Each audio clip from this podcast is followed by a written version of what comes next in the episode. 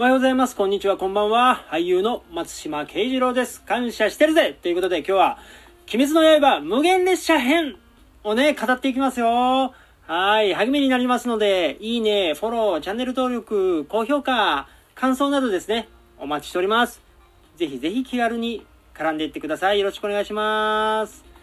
はい。ということで、鬼滅の刃、今ね、大ヒット公開中ですけれども、これね、あの、初日、新宿のとある映画館ではなんか40回、40回上映してたらしいですよ。もうそれびっくりですよね。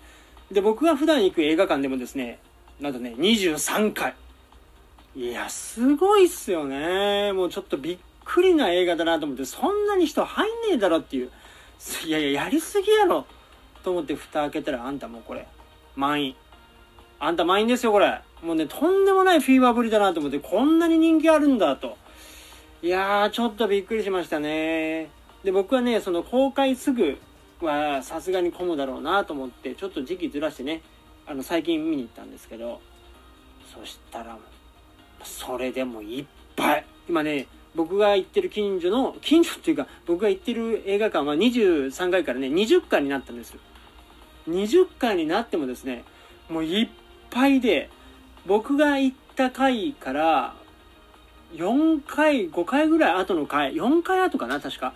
4回後に予約しました。だ2時間後っすね。でもうやっぱ1日20回もやってるんで、もう、なんて言うと1時間に、2つ ?2 つは少い、いや、2つじゃないか。1時間に3つぐらいやってるのか。だから、いや、で、4つじゃ効かないか。だから行ってから、5、6個後なのかな ?2 時間ぐらい、行って2時間後ぐらいのやつにしたんで、ちょっとね、ちょっと定かではありませんけど、そうしないとね、まともな席で見れないんですよ。本当にもう前の方しか空いてないので、で、僕がそれでもですね、えー、真ん中の端っこ、もう真ん中ちょっと前か真ん中かぐらいの場所のですね、端っこの席しか取れなくてですね、いやもう本当にすごい人気です。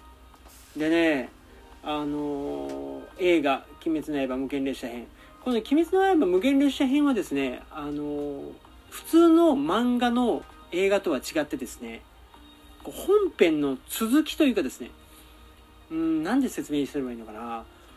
あのアニメシリーズがあったじゃないですか。アニメシリーズがですね確かあの6巻ぐらいまでなんですよ。漫画のね。漫画の1巻から6巻ぐらいまで。でこの無限列車編っていうのが漫画でいうところの7巻と8巻になるわけですね。普通、アニメとか漫画の映画っていうのは、別物いや、その世界観を踏襲して別の話を基本やるんですけど、これね、まんま続きをやっちゃったわけです。アニメシリーズの。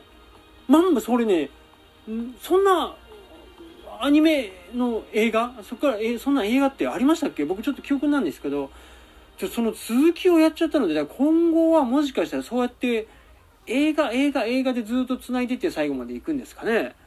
ちょっとね、その辺がどうしていくのかなと。例えば今回映画でやったら次アニメシリーズっていうわけにもいかないですもんね。まあ行くのかなまあちょっとわかんないんですけれども。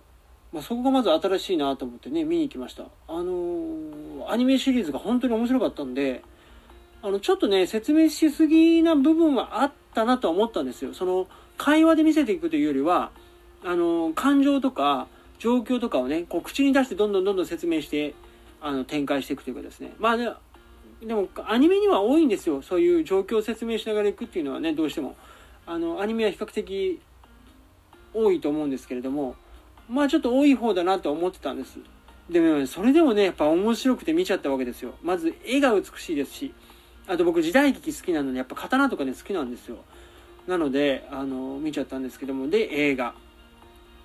まあ、ちょっとね、半、半信半疑というか、やっぱこう、完全に続きものなので、アニメというか、その、原作漫画のね、7巻と8巻ということで、まあ、その、これからね、連綿と続く、まあ、連綿と続くというか22巻ぐらいまでなんですけど、まあ、そこの一部ぐらいのことなので、まあ、そこまで映画としてね、どうなのかなと思いながら見に行ったんですけど、もうとんでもない。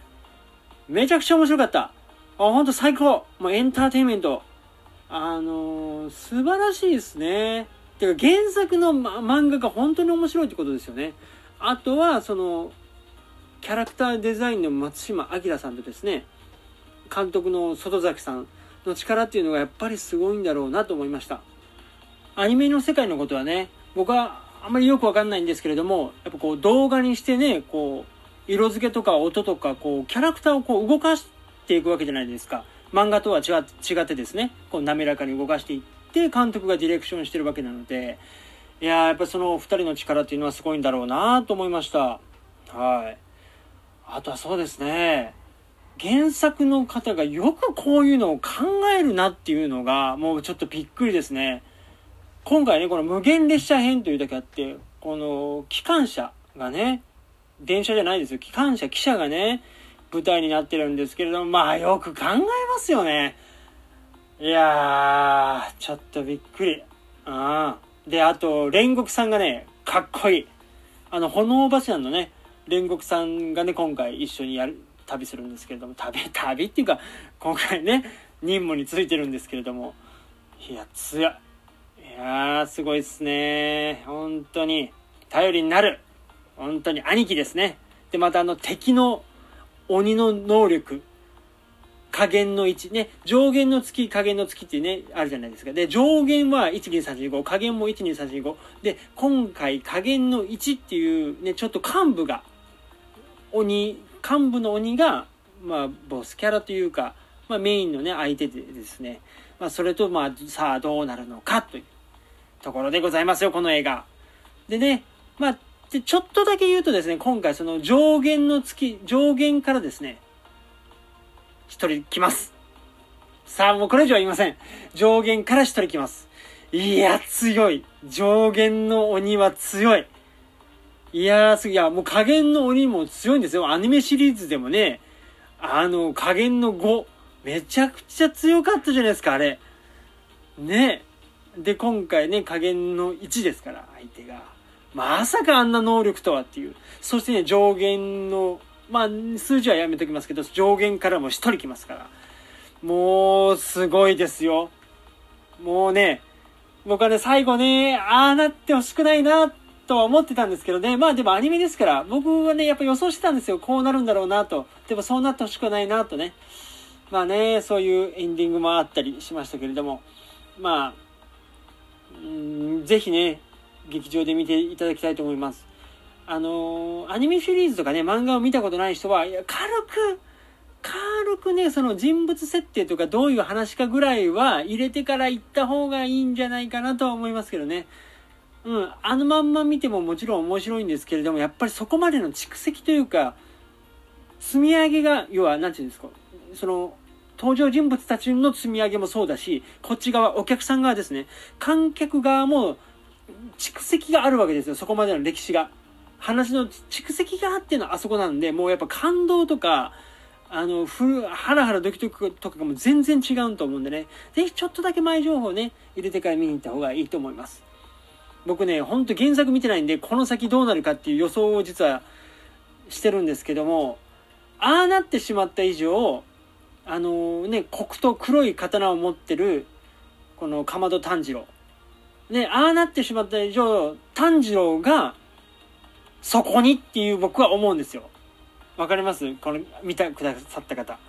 僕ね、炭治郎がそうなるんじゃないかなって思うんですよ。ね黒い刀だし。って思いますよ。はい。もしくは、今後は、いや、炭治郎は、あのまんまっていうか、全然その強くならないまんまというかですね、まんまなんとかしていく話ですよ。要は、スペシャルな存在になら、ならずに、こう戦って最後までこのあの全部終わっていくのかもしくはああなってしまった以上、えっ、ー、と炭治郎がそうなるんじゃないかなと。それでまあエンディングというかその、ね、話の終わりに向かっていくのかなと。今僕今その2つのパターンで考えてます。さあどっちになるのか。まあね原作見た人はね、まあ、何言ってんだよと思ってるかもしんないですけどね。まあ見てないのでちょっと予想してみましたよどっちかになるのかなとはいあと煉獄さんのね、家庭の事情とかもね、いろいろ出てきましたよね。あ、あとそうそう、あの、今劇場に行くと、付録で、えっ、ー、と、0巻。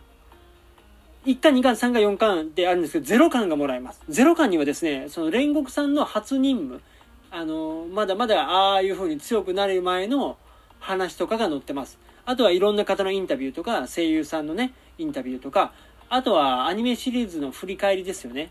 あ、だから、そうだ、えあの、アニメ見てない人は、映画館に行ってチケット買って、付録、付録だけ先にもらって、例えば、なんかお茶がしながら、お茶かなんかしながらゼロ巻読んで映画見るみたいな、そんなことできるのかな？ちょっとわかんないですけど、もしできるんだったら、そのゼロ巻を全部見てから映画見てもいいかもしれないですね。はい。って思いました。もうね、まだまだ語りたいことはいっぱいあるんですけれども、ちょっとね、一旦今日はこれぐらいにしときたいと思います。はい。今後また、えー、鬼滅の刃についてもね、語っていくかもしれません。ということで、感謝してるぜありがとうございました。